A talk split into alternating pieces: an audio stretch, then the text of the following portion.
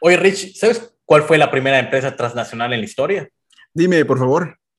Pues se trata de ni más ni menos de los famosos y míticos caballeros templarios, eh, que pues a su vez fue el primer banco pues no reconocido en la historia, ¿no? Quédate y suscríbete para que te contemos esta fascinante historia acerca de una de las organizaciones más enigmáticas en la historia de la humanidad.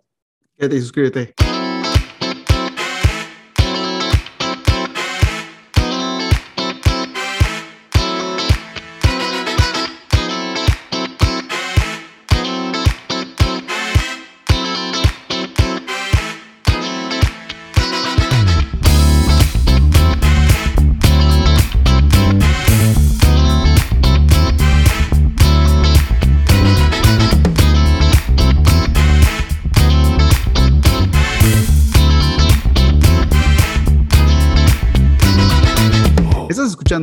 Especuleros, el podcast donde yo, Ricardo Castillo y mi compañero Eduardo López te contaremos el cómo, el por qué, el quién sobre estafas, organizaciones millonarias y las grandes fortunas del mercado.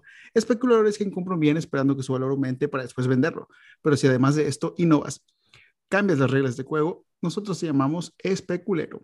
Capítulo después de un buen rato. Gracias por esperarnos, por estar aquí pendientes del canal. Uh, se nos ha complicado, ya cada vez es más eh, difícil ahora que estamos regresando a las labores, donde tienes que regresar a la oficina y así. Eh, digamos, o sea, este podcast nació como un proyecto para no volvernos locos durante la pandemia y el encierro. Pero ahora que pues, nos hemos agarrado cariño y amor, pues vamos a tratar de hacerlo pues, igual, ¿no? O sea, tratar de que cada semana haya capítulos. Así que les pedimos una disculpa porque pues, nos ausentamos un ratillo, pero vamos a tratar de retomar las actividades bien. Ariana, gracias por estar pendiente de nosotros. Exacto, y, por estar aquí. Por favor, este, pónganos sus comentarios, qué, qué, temas, porque de hecho agarramos mucho de los comentarios que nos ponen. A veces este, nos cuesta, o sea, escoger el tema es la parte más complicada, creo, de, del podcast, ¿no? Pero pues, eh, qué más que, que, tengamos la ayuda de ustedes, ¿no? Escoger el pues tema y echarte el pinche, pues sí, desarrollarlo. Claro. Este... Pero lo hacemos con mucho cariño y muy contentos. Siempre da igual aprender, porque pues la verdad es que es muy autodidacta este pedo.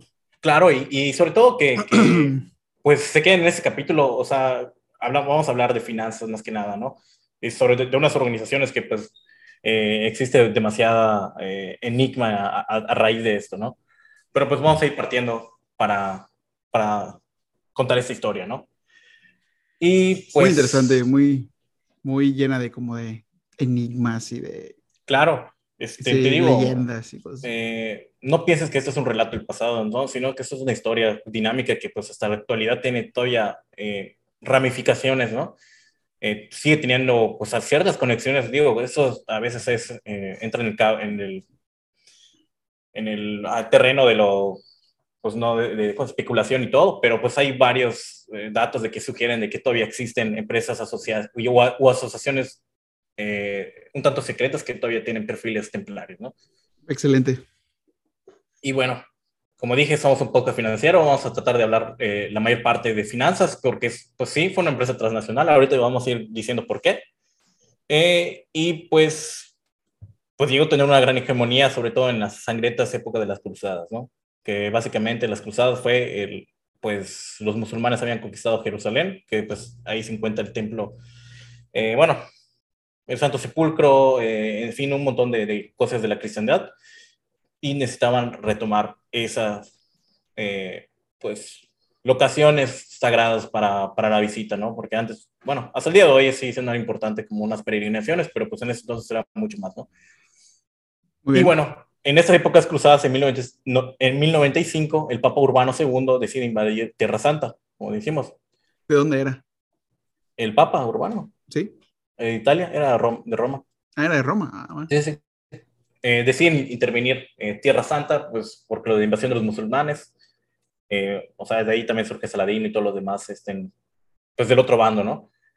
Eh, la primera y segunda cruzada como que tienen cierto éxito los, los Crusaders, o sea, realmente sí llegan a conquistar varias locaciones. Este, voy a compartir, porque igual nos han hecho la observación de, de, que debemos de compartir más imágenes como que para que tengan más referencia. Oye, pero las cruzadas en sí, o sea, además de los italianos, bueno, romanos, sí, italianos, también están todos los países del mundo, también están los españoles ahí, sí, sí, sí. Era prácticamente la eurozona, ¿no? Este, bueno, aquí vemos eh, pues que esto es la parte de Israel, ¿no? O sea, aquí está el, el, el Monte del Temple, eh, pues algunas ciudades importantes, ¿no? Acre, que esta es como que la parte base, y Chipre, ¿no? Como que eran las partes importantes de recuperar la Tierra Santa. Chipre, wow. Eh, Yo creía que Chipre era una isla, pero no, es. y así como tú dices, estas eran las, a ver, otra vez, este, esas también eran las partes de Europa donde estaba la mayor parte templaria, que ahorita vamos a ir más o menos viendo, pero pues eran las ciudades más importantes también en Inglaterra, sí, sobre todo en, París. en Francia, ¿no? París, Mm. Arabí, Rocher, Aragón, Tomar, y hay algunas obviamente igual que no están aquí. andaluz.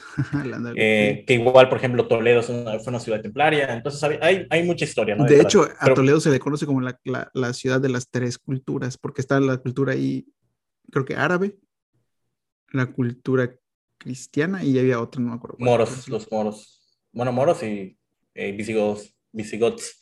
Este, pero bueno, sin más, eh, obviamente esto acaecía un cierto problema, ¿no? Porque pues tú estás invadiendo para recuperar Jerusalén, obviamente los musulmanes pues todavía controlaban territorios aledaños, como el caso de Armenia y otras cosas de, bueno, que están por ahí eh, circundantes, ¿no? Siria y todo lo demás, ¿no?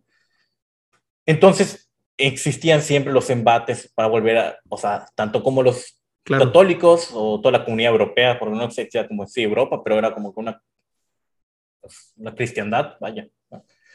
Eh, los musulmanes atacaban, recuperaban Jerusalén, entonces como que es- siempre existían estos problemas y, había, y necesitaban como que eh, una organización o una orden que pueda proveer de seguridad, pues tanto a los, eh, las personas que estaban en, en la ciudad sagrada, así como los caminos hacia eh, pues, Jerusalén, ¿no? Como quien dice, ¿no? De las ciudades importantes de, de- porque de New Temple, que está cerca de Londres, pues era una ciudad importante, igual, o sea, como que todos los, los países importantes de esa época, como que tenía ciudades custodiadas por los templarios para ir a la Santa, eh, se- no, Santa Sede, ¿cómo se dice?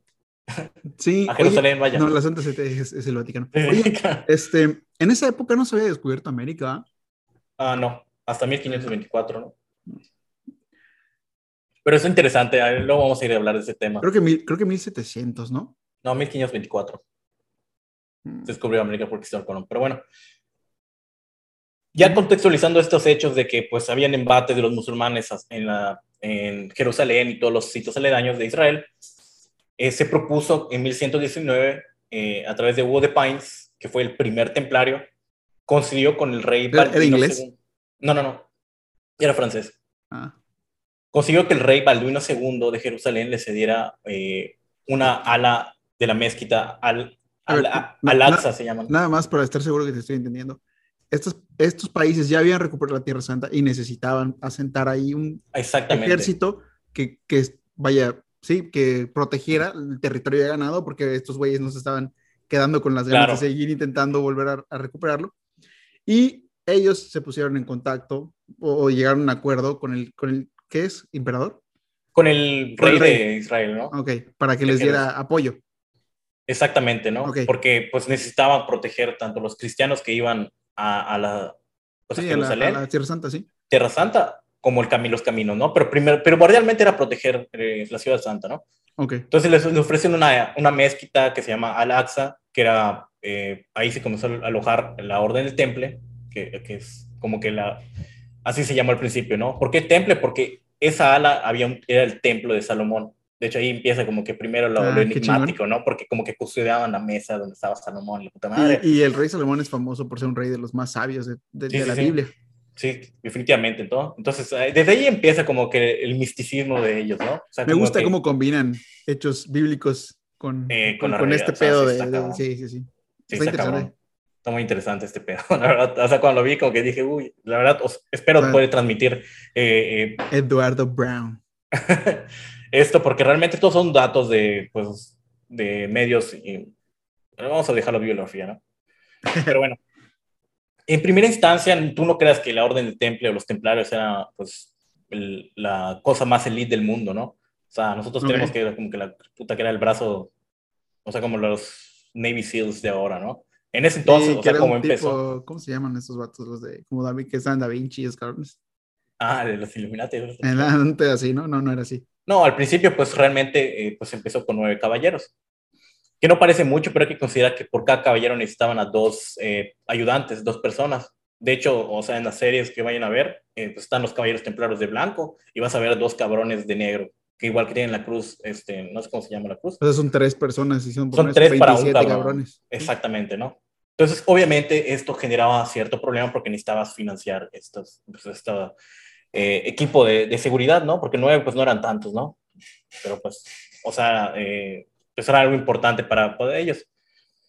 Tuvieron que pasar casi 10 años para que la organización de Hugo de Pines, eh, o sea, en 1129, la orden fuera aprobada por la iglesia, por el, el abad de, es un abad francés que se llama Bernardo de Claraval, en el concilio de Troyes.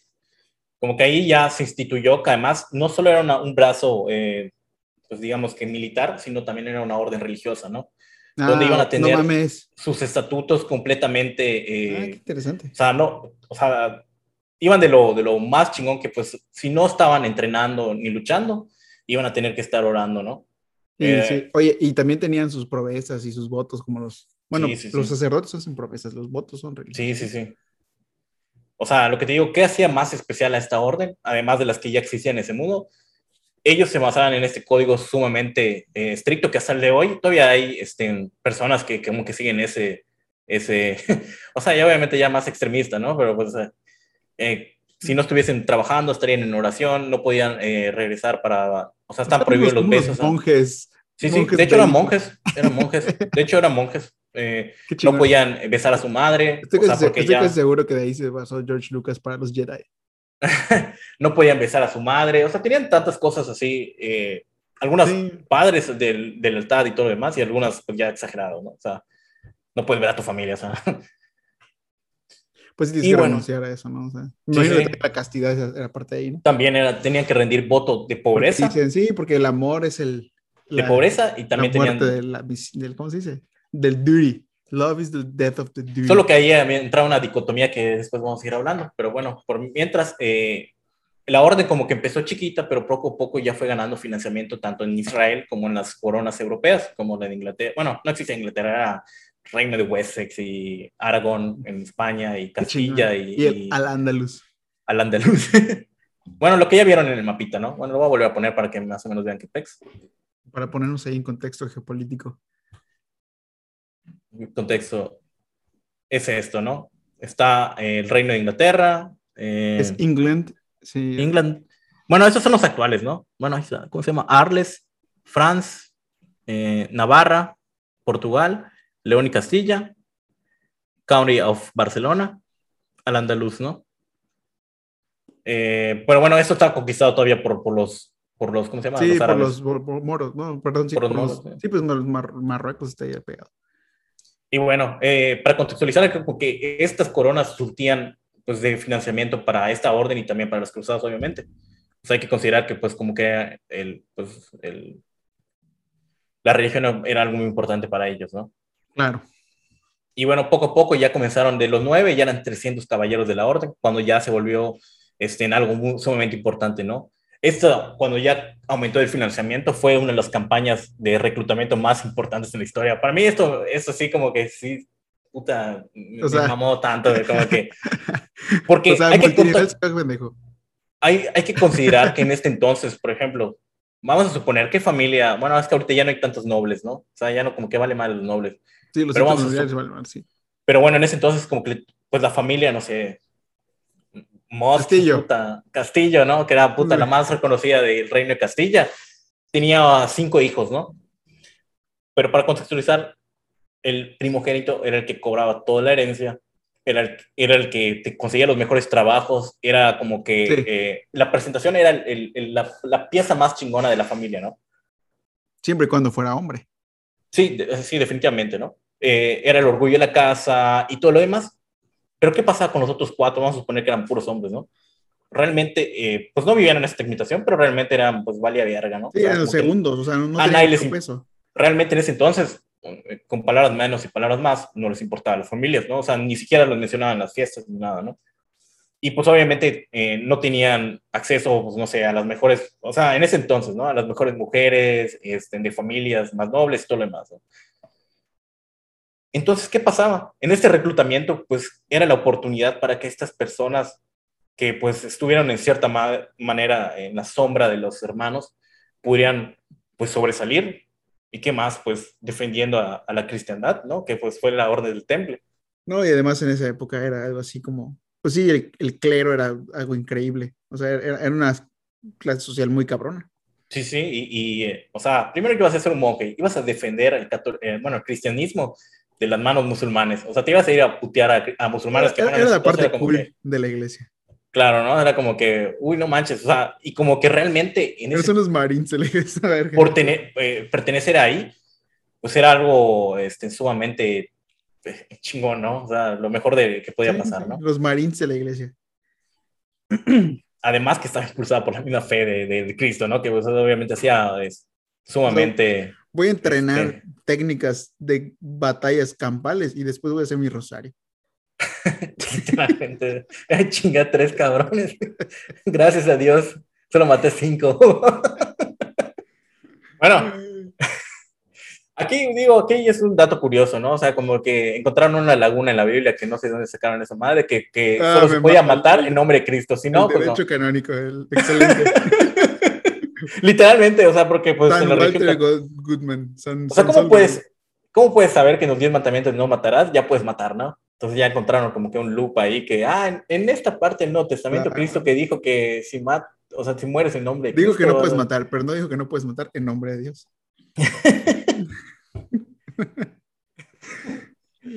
y bueno, obviamente eran las, eh, o sea, imagínate, si tienes acceso, porque eras familia de noble, obviamente tenías acceso a mayor eh, entrenamiento militar, porque antes era como que pues, los caballeros a las ciencias, a la filosofía, claro a los secretos de la iglesia, que en esa época... Definitivamente. Pues, ahorita todo lo vemos pues, en la educación, pero en esa época eran los secretos de la, de la, de la sí, de las clases sociales altas, la educación. Entonces ya agarraste cabrones adiestrados, letrados y puta, obviamente tratando de encontrar la, la, la fama, recuperar pues su nombre y todo lo demás, pues ahí imagínate qué cabrones te vas a encontrar. Y, y, yo creo que lo más importante es que están Sí, que, que lo vemos, ¿no? En, en, en cultos y ese pedo, que están unidos para una misión en común, que eso es muy poderoso. Sí, cabrón, y, y sobre todo que de fe, o sea, ni siquiera... y un enemigo común, porque sí hay un enemigo común ahí. Ah, como... ¿Mm? Sí, sí. Y aquí empieza la historia de la transnacional de la Orden del Templa eh, y su sistema financiero. Maravilloso. Imagínate, para ir a rezar Santo Sepulcro tenías que ya sea navegar o ir por, por tierra desde España, Francia, pasar por Italia, Grecia, Turquía y para llegar a Jerusalén. Ahora imagínate la peligrosidad de poder recorrer esos caminos. O sea, porque no, solo no solo de los mismos musulmanes, sino cabrones de... Vivo en México, no tengo que imaginarme la peligrosidad de recorrer... Unos... Secuestros, este, asesinatos, robos y todo lo demás que pueda caer en los, en los caminos, ¿no? Te repito, vivo en eh. México, no tengo que imaginarme la peligrosidad de, cruzar unos carros. puta, Ecuador, Argentina, Perú, ya nos funaron. Igual aquí en México.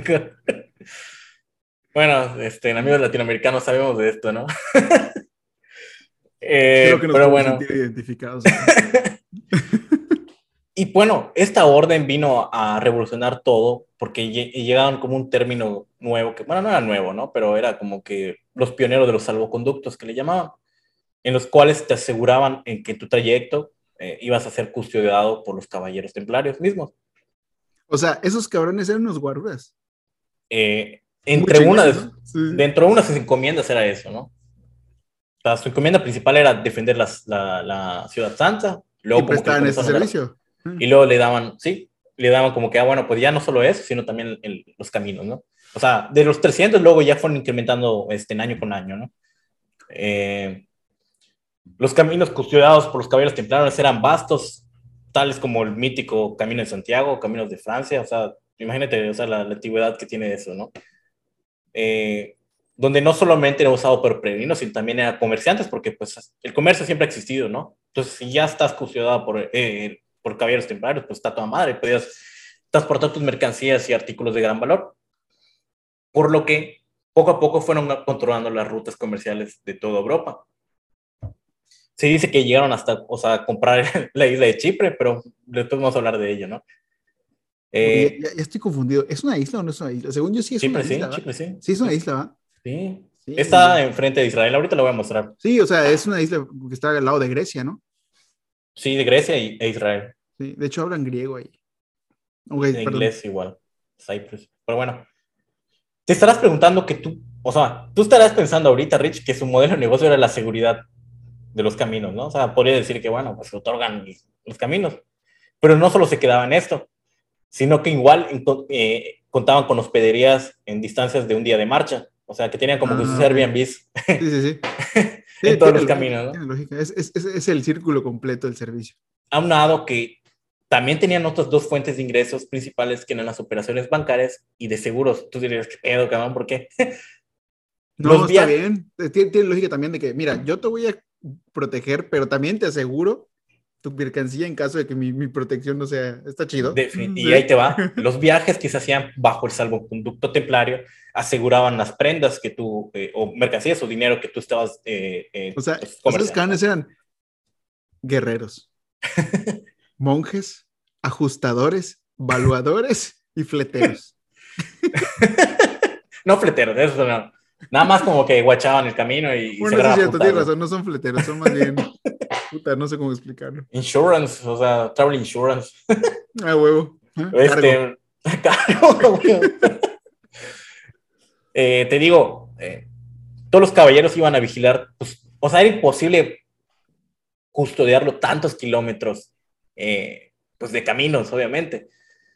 Pero dada su honorabilidad y lealtad, por ejemplo, tú antes de entrar al camino como que había casetas, o sea, como cualquier lugar, ¿no? Entonces como que tú evaluabas, decías, mira, estoy llevando esto, esto, esto y esto, y ya tú comenzabas a marchar. Si en algún momento habían bandidos y te llevaban la chingada, te llevaban la verga y te puteaban y te quitaban todo, los caballeros templarios pues obviamente sabían que ya había transitado una persona y si no llegaba al otro lugar, como que organizaban redadas para identificar quién había robado a estas personas. Normalmente sí llegaban al, al, punto de encontrar a los culpables y pues le daban a su madre, recuperaban todo, todo lo, lo los bienes que ya estaban este, taxados, no taxados, no sé cómo se llama, listados eh, pues, previo antes de este viaje, y e iban con la familia y le devolvían todo lo que habían dejado esas personas, pero ellos cobraban una módica comisión de 20%, que era su ganancia. No sé me explico. Pero 20% e, es como mi deducible, ¿no? Exactamente. por eso digo que era como que los, o sea, era transnacional porque pues esto ya involucrado que estás en Francia, España, Inglaterra, Grecia, Chipre, Israel, o sea, todos los salvoconductos tenían el 20% en caso de comercialización o un pago fijo, pues en caso si era peregrinaje, peregrinaje perdón. Pero lo más revolucionario de la Orden del Temple fueron los, la creación de los cheques o letras de cambio, que esto fue como que lo primero que, que, que surgió en toda la historia de la humanidad, que eso se me hace increíble, ¿no? En estos tiempos obviamente no existían las tarjetas de débito, ni mucho menos las de crédito, por lo que para hacer un viaje tenías que pues llevar, cargar tus monedas y pues, pues te agarraban putazos, pues, ya chingaste tu madre, ¿no? O sea, te roban el dinero los caballeros, pues ya sabían qué pedo, o sea, eh, solucionaron este problema y diseñaron el, el recibo de depósito.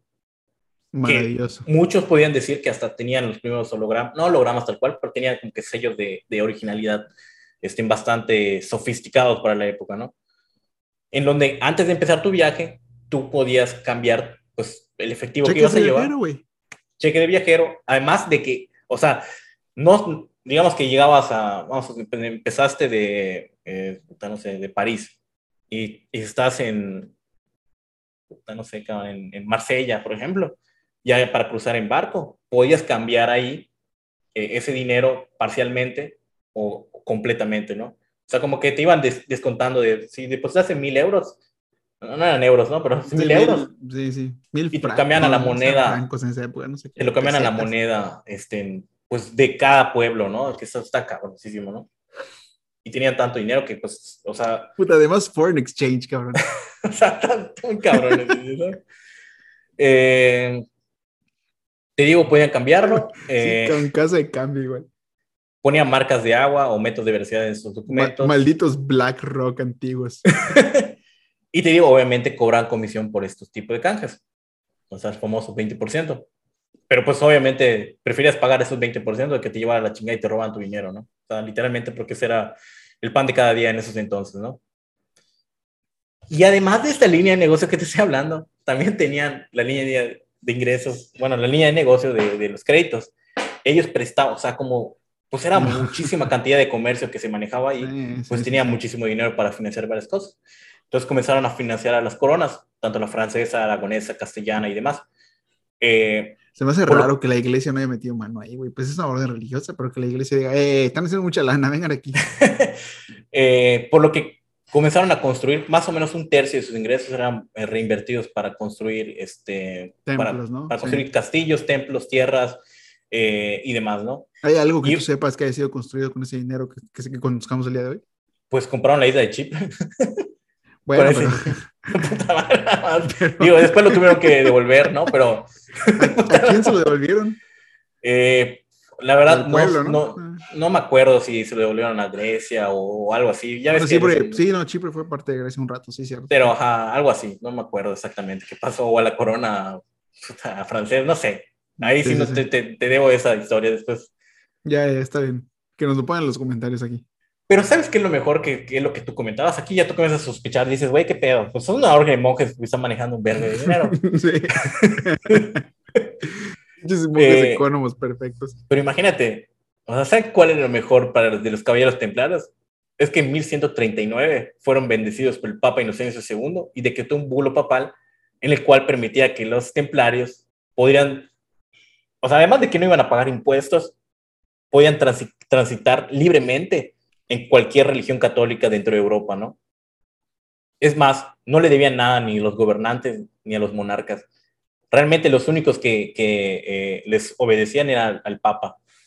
No había nada más. O sea, no había ni siquiera una entidad eh, religiosa que, dependiera de los templarios, ¿no? Era el Papa, templarios y monarcas, ya sabes.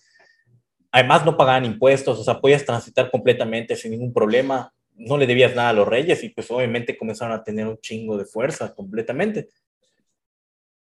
De igual manera podrían construir sus oratorios propios sin aviso, o sea, normalmente en las iglesias como que decían, ah, voy a construir mi abadía y como que tenía que tener un permiso del papa, ¿no? Entonces estos güeyes sí les valía, o sea, podían hacer lo que sea, ¿no? Eh, no, no obstante, como te digo, hay una pequeña incongruencia porque habían jurado los votos de proveza, pero tenían las fortunas más vastas del mundo, ¿no? Uy. Eso nunca se ha visto. Eh, pronto su encomienda principal de que realmente era defender la ciudad santa y la ruta de los cruzados pasan a tener más vertientes como repoblar ciudades, defender estados y ser el brazo elite pues, de gobernantes o, papas, ¿no? Sí, los marines. Eran conocidos como los guerreros más valientes, dado que en muchas de sus batallas, a pesar de que eran menos, ellos entraban y se agarran a putazos porque, pues, o sea, como que, pues, la fe a veces mueve montañas para ellos y, pues, o sea, aunque se murieran todos, este, pues sí, voy a irme con Dios.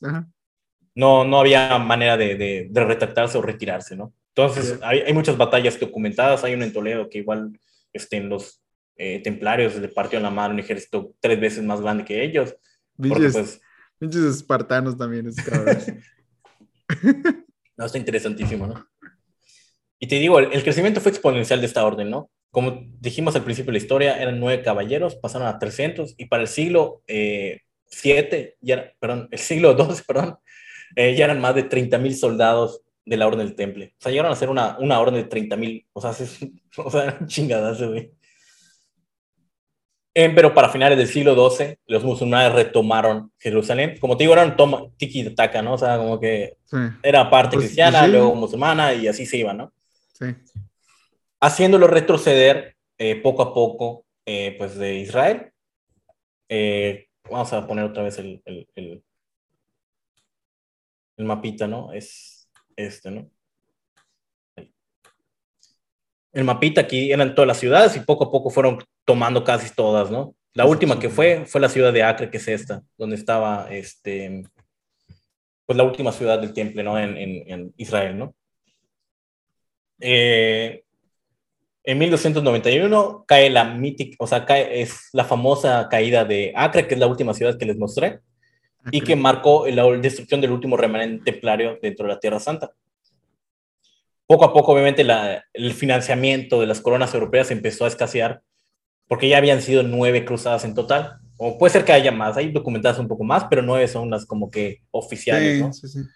Este, y pues mayormente eran trufos musulmanes. Entonces como que ya la burguesía y las coronas ya como que comienzan a decir, puta, pues ya, valió madre, ¿no? O sea, ya estuvo, güey, o sea, o sea, fue una guerra así de muchos años y como que nada, no se veía, ¿no? Sí, güey, sí. Además de que el libre tránsito de los templarios y además ser los acreedores principales de todas las monarquías, bueno, no todas, la mayor parte de las monarquías, así como el poder religioso que tenían, los hacía difíciles de controlar. Claro, sí, es una amenaza para todas las, para todas, sí, para todas las monarquías.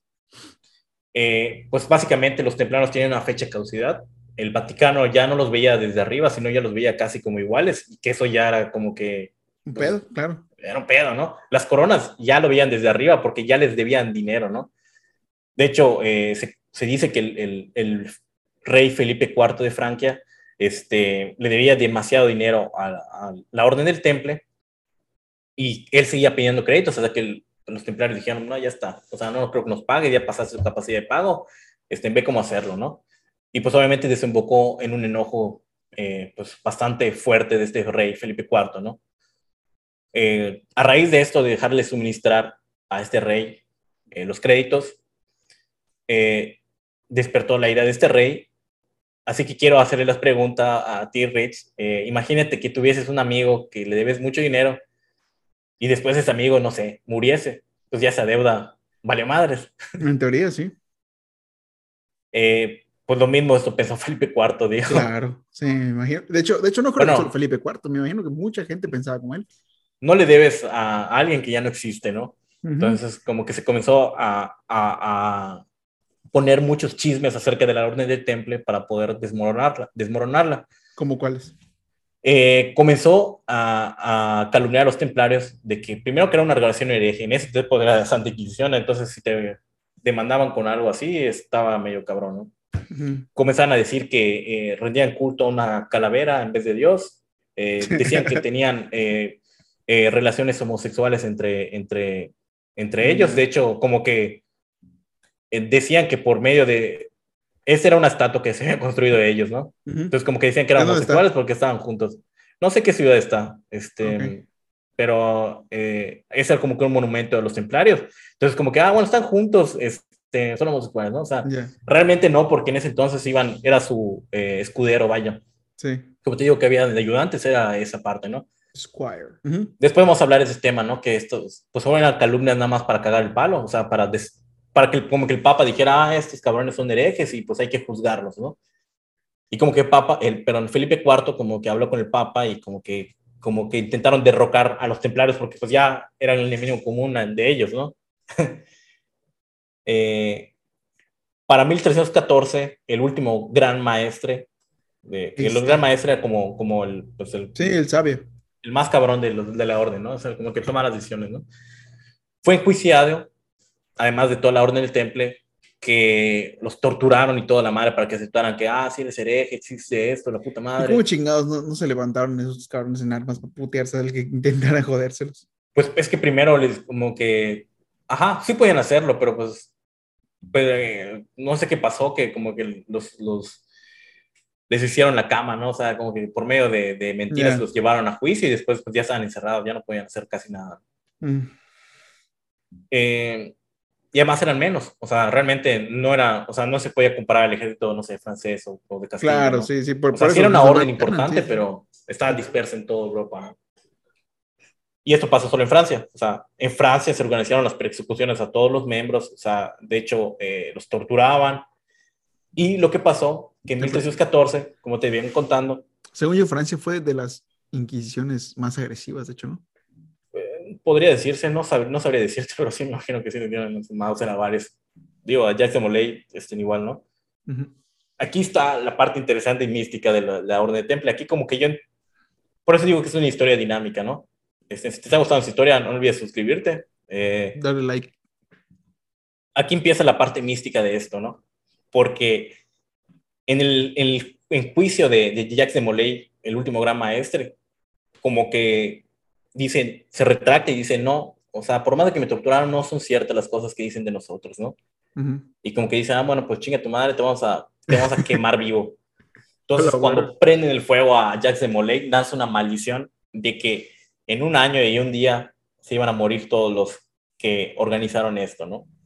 Obviamente el Papa Felipe IV estaba involucrado, el Papa Clemente V en ese entonces, y justamente en un año y un día se murieron estas dos personas, uno por derrame cerebral y otro por un día de casa que no sé si le dieron un disparo, una pendejada así.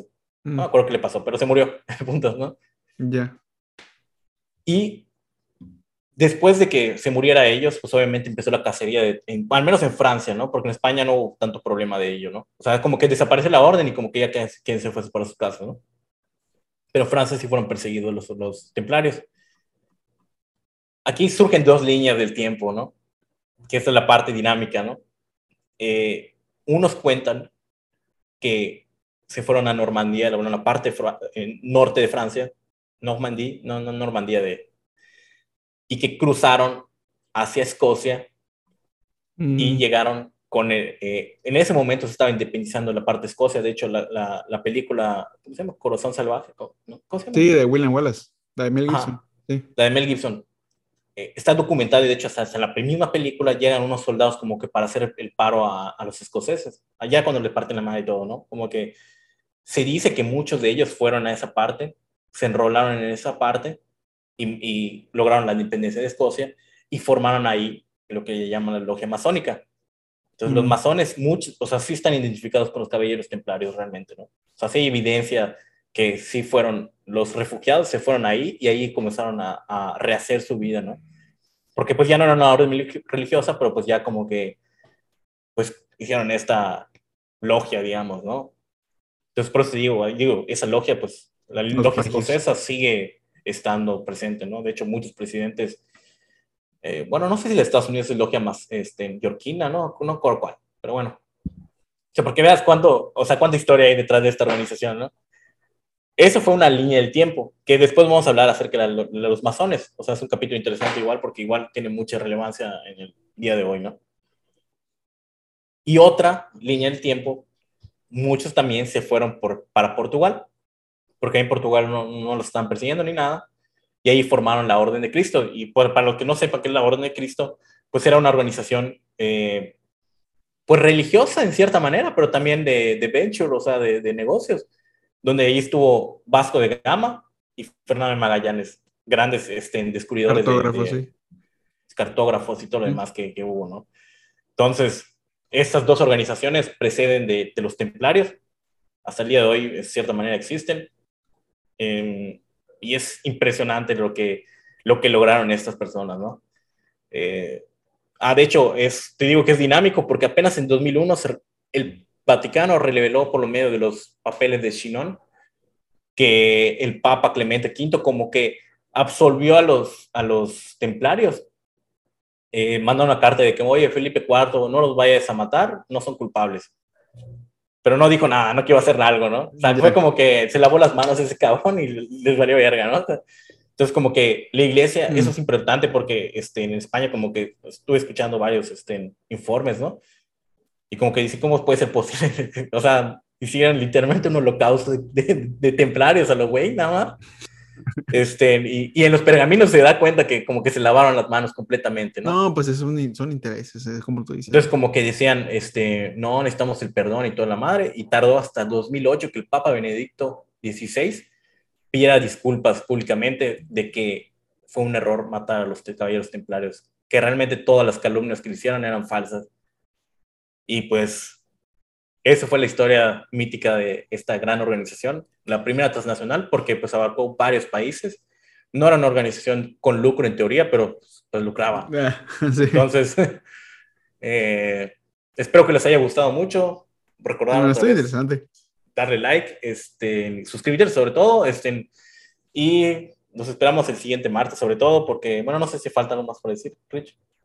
No, no, estuvo muy interesante, me gustó. Este, me gusta, siempre, a mí me encanta esta madre historia, y, porque te pone mucho en contexto de la época, uno, dos, te ayuda a entender el, el, presente, el día de hoy, porque sí, este, pues llegamos hasta aquí, pero todo el camino recorrido te, hace, te hace tener más, vaya, sí, entender mejor todo lo que pasa el hoy.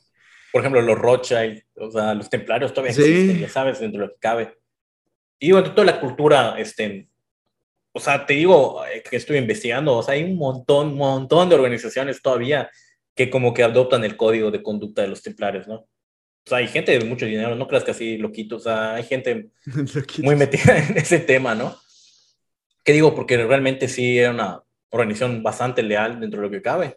O sea, sí fue el, pues el brazo de elite de todas la, de las coronas, o sea, este cabrón, es como el NATO, ¿no? De, actual, pero ahí sí se agarran a putazos.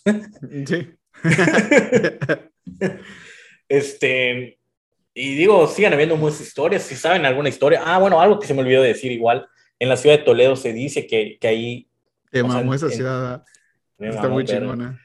en todo lo vasto que había de, de, los caminos templarios, eh, muchos, había documentos, no me acuerdo qué poeta o qué escritor había escrito, no había escrito, había documentado que ahí se encontraba el Santo Grial y, no, y creo que la espada de Longinus. Que bueno, el Santo Grial era como que la, no sé, aquí con RMG Rich, la verdad no he investigado mucho acerca del Santo Grial.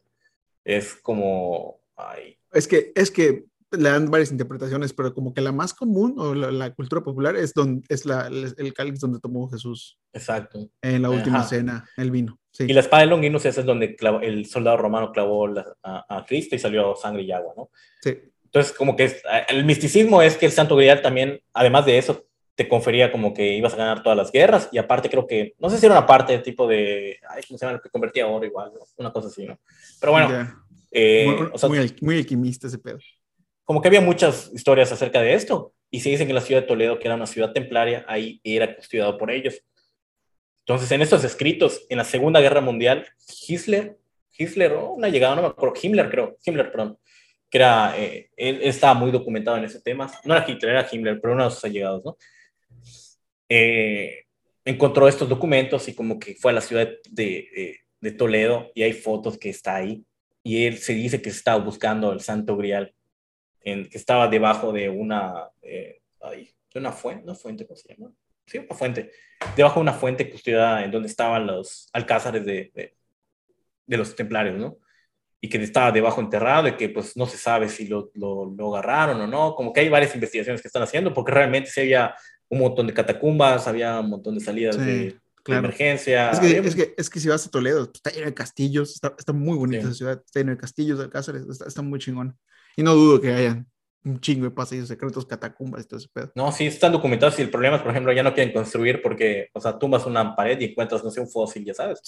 o sea, cabrón además, además está en montañas altas, es un lugar súper estratégico para poner ese tipo de cosas, está muy chingón. Está muy chingón, entonces hay mucha historia, o sea, desde los nazis, o sea, hay, o sea, hay un montón de historias, o sea, podría ser imposible, nos tratamos de encontrar la parte financiera, pero en sí esta organización envuelve muchos misterios y cosas pasan, pues bastante padres, ¿no? Sí. Bueno, pues si te gustó este capítulo, recuerda darle compartir a tus amigos, recuerda suscribirte, darle like, eh, comentarnos lo que te gusta, lo que no te gusta. Si tienes alguna, ¿sí? alguna recomendación para algún otro tema, este, pues siempre estamos buscando igual nosotros más temas para platicar. A mí me puedes seguir en arroba richarito14-bajo, arroba richarito14-bajo en Instagram y en Twitter. Ahora lo puedes seguir en arroba lalo-goody, arroba lalo-goody. En Instagram y en Twitter también. Y a nosotros nos puedes seguir en arroba los podcasts en Facebook, en Instagram y en TikTok. Eh, nos vemos para la próxima. Muchas gracias por estar aquí. Nos vemos el próximo martes. Bye bye. Nos vemos.